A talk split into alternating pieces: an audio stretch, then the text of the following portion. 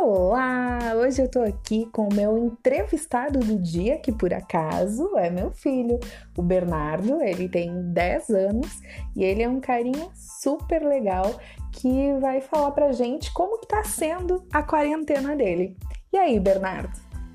Minha quarentena tá sendo muito legal, que eu tô passando essa quarentena com a minha mãe, com a minha avó, tô cuidando da minha avó, tô cuidando da minha mãe. A gente tá super feliz em estar aqui com a minha avó passando esse tempo. Tô fazendo os temas aqui em casa mesmo, com, auxílio, com a professora auxiliando pelo WhatsApp. Tá sendo muito legal. Eu tô aqui fazendo tema, tô pintando, tô desenhando, tô mexendo no celular. A mãe tá me ensinando a ser um segundo, uma segunda pessoa incrível que ela é, uma segunda Lisele, só que na versão homem. É muito legal ser filho da minha mãe. Ai, me conta o que, que tu tá fazendo com a mamãe, então, Bernardo. Tu deve ter deixado as pessoas curiosas? Ela tá me ensinando a trabalhar com ela, tô super gostando e a gente tá se dando muito bem. Eu tô pintando, eu tô desenhando. Eu acho que uma das Tipo, agora essa doença tá, sim, tá trazendo a. Hum, como é que eu vou dizer? Um aperto no coração do mundo inteiro. Mas, tipo, pra mim nunca foi tipo, um momento tão triste que eu consegui, mas através dessa doença eu consegui me conectar mais com a minha avó, com a minha mãe, consegui ter mais, consegui entender mais o que ela faz, consegui entender o que minha avó faz quando a gente não tá aqui. Então, tipo, apesar disso tá afetando o mundo inteiro, eu tô me divertindo bastante. Eu sei que isso não é momento de sentir isso, mas para mim agora tá sendo muito bom. Eu imagino que também para as crianças que não podem, que é para as crianças que têm o pai, o pai e a mãe ausentes, agora deve estar tá sendo um momento muito bom. Mesmo que elas estejam com a avó, com os pais dando estando longe, né? Agora minha mãe tá chorando e eu não tenho o que fazer. Nossa, cara. Então, vamos seguir o baile, né? Muito obrigada pelo teu relato, Bernardo. E a gente ia falar sobre sobre quarentena. É isso aí, eu acho que a gente pode encerrar por aqui, né? Não. uh, ok. Vamos, vamos seguir então. Uh, eu vou te entrevistar então sobre o que você acha da mamãe. Tá. Uh, o que, que eu faço quando. O que, que me deixa muito triste? Quando, tipo, não tem justiça. Quando é injusto, acontece alguma coisa injusto com a pessoa. Tipo, não sei, como se, por exemplo, alguém botasse a culpa numa pessoa, só que a, as outras pessoas sabem. Então, tipo, pra minha mãe isso deixa ela muito triste. É verdade, tu me conhece muito. Uh, quanto eu meço? Qual a minha altura? Eu acredito que 1,70. Não, eu tô, tô quase do teu tamanho. Então, 1,64, 1,68. Não, eu meço 1,65. Ah, tá. Que pequeno. O, o que que eu sempre falo? Que é pra sempre acreditar nos meus sonhos, então eu já tô.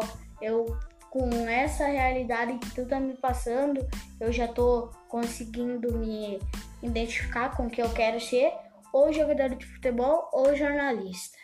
Então, seguindo a profissão da minha mãe e também ajudando ela no trabalho dela. Eu acredito que um dia eu possa ser um profissional não que ela não seja boa, mas talvez melhor que ela. Com certeza. Uh, e o que que o que que as pessoas acham da gente? Ah, com certeza, pelo que os clientes teu falam, acho que tu é uma excelente profissional, acham que eu sou uma lindeza, pelo que teus clientes, teus clientes me falam, pelo que tu falou deles, eles acham que eu tenho um trabalho super bom e que eu sou que eu sou um amor de pessoa. e modesto, né? É, e que minha mãe também é.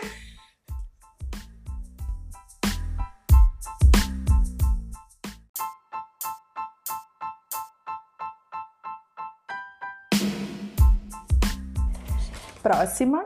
Uh, o que te faz ter orgulho de mim? Tudo.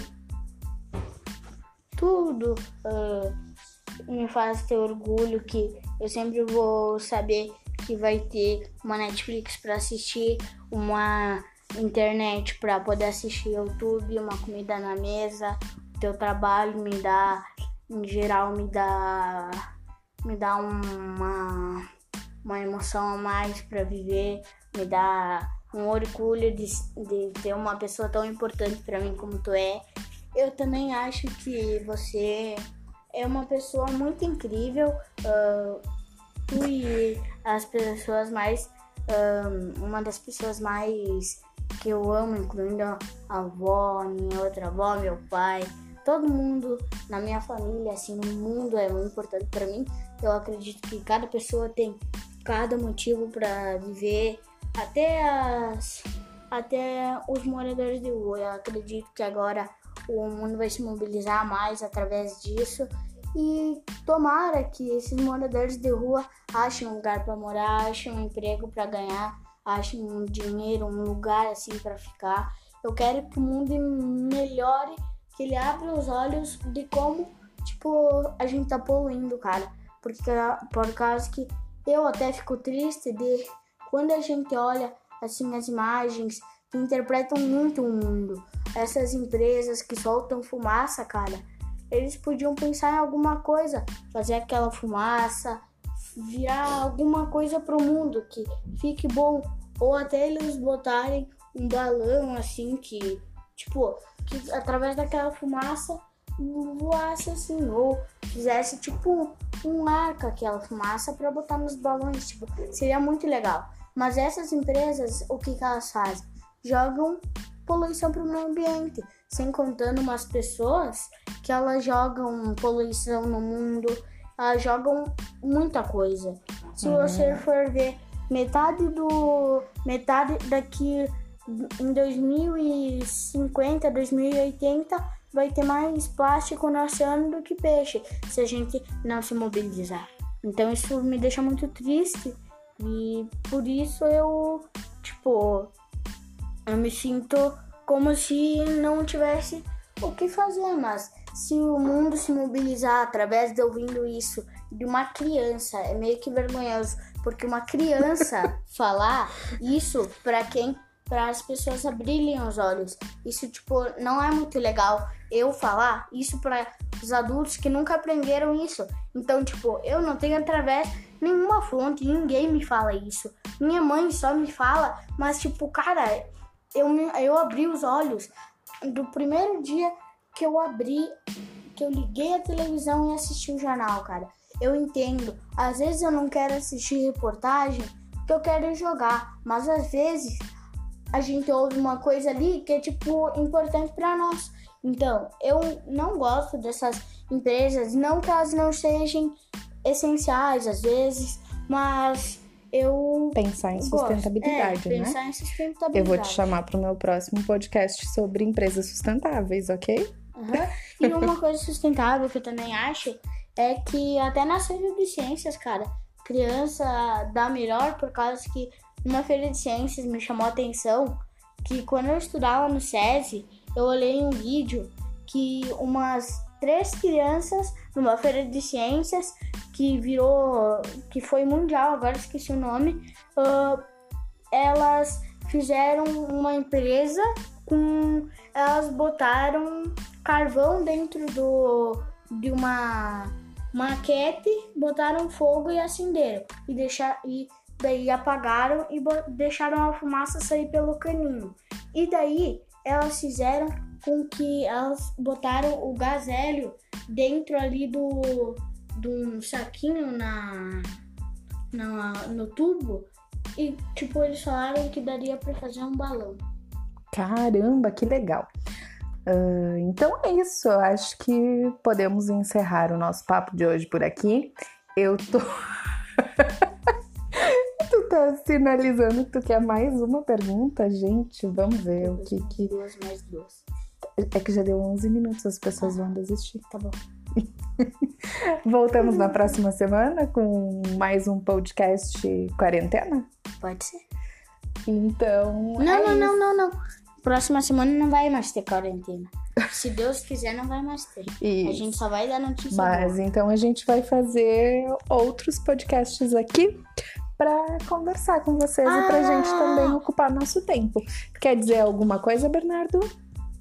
Eu queria só dizer que através desse vídeo milhares de pessoas podem ah, acordar assim. Eu quero que o mundo melhore em si, não que o mundo já não esteja bom, mas tipo que melhore em si, tá bom? Beijo, gente. Tchau, sigo, tchau, seguimores da minha mãe. Até amanhã. Até amanhã não, até semana que vem e tchau.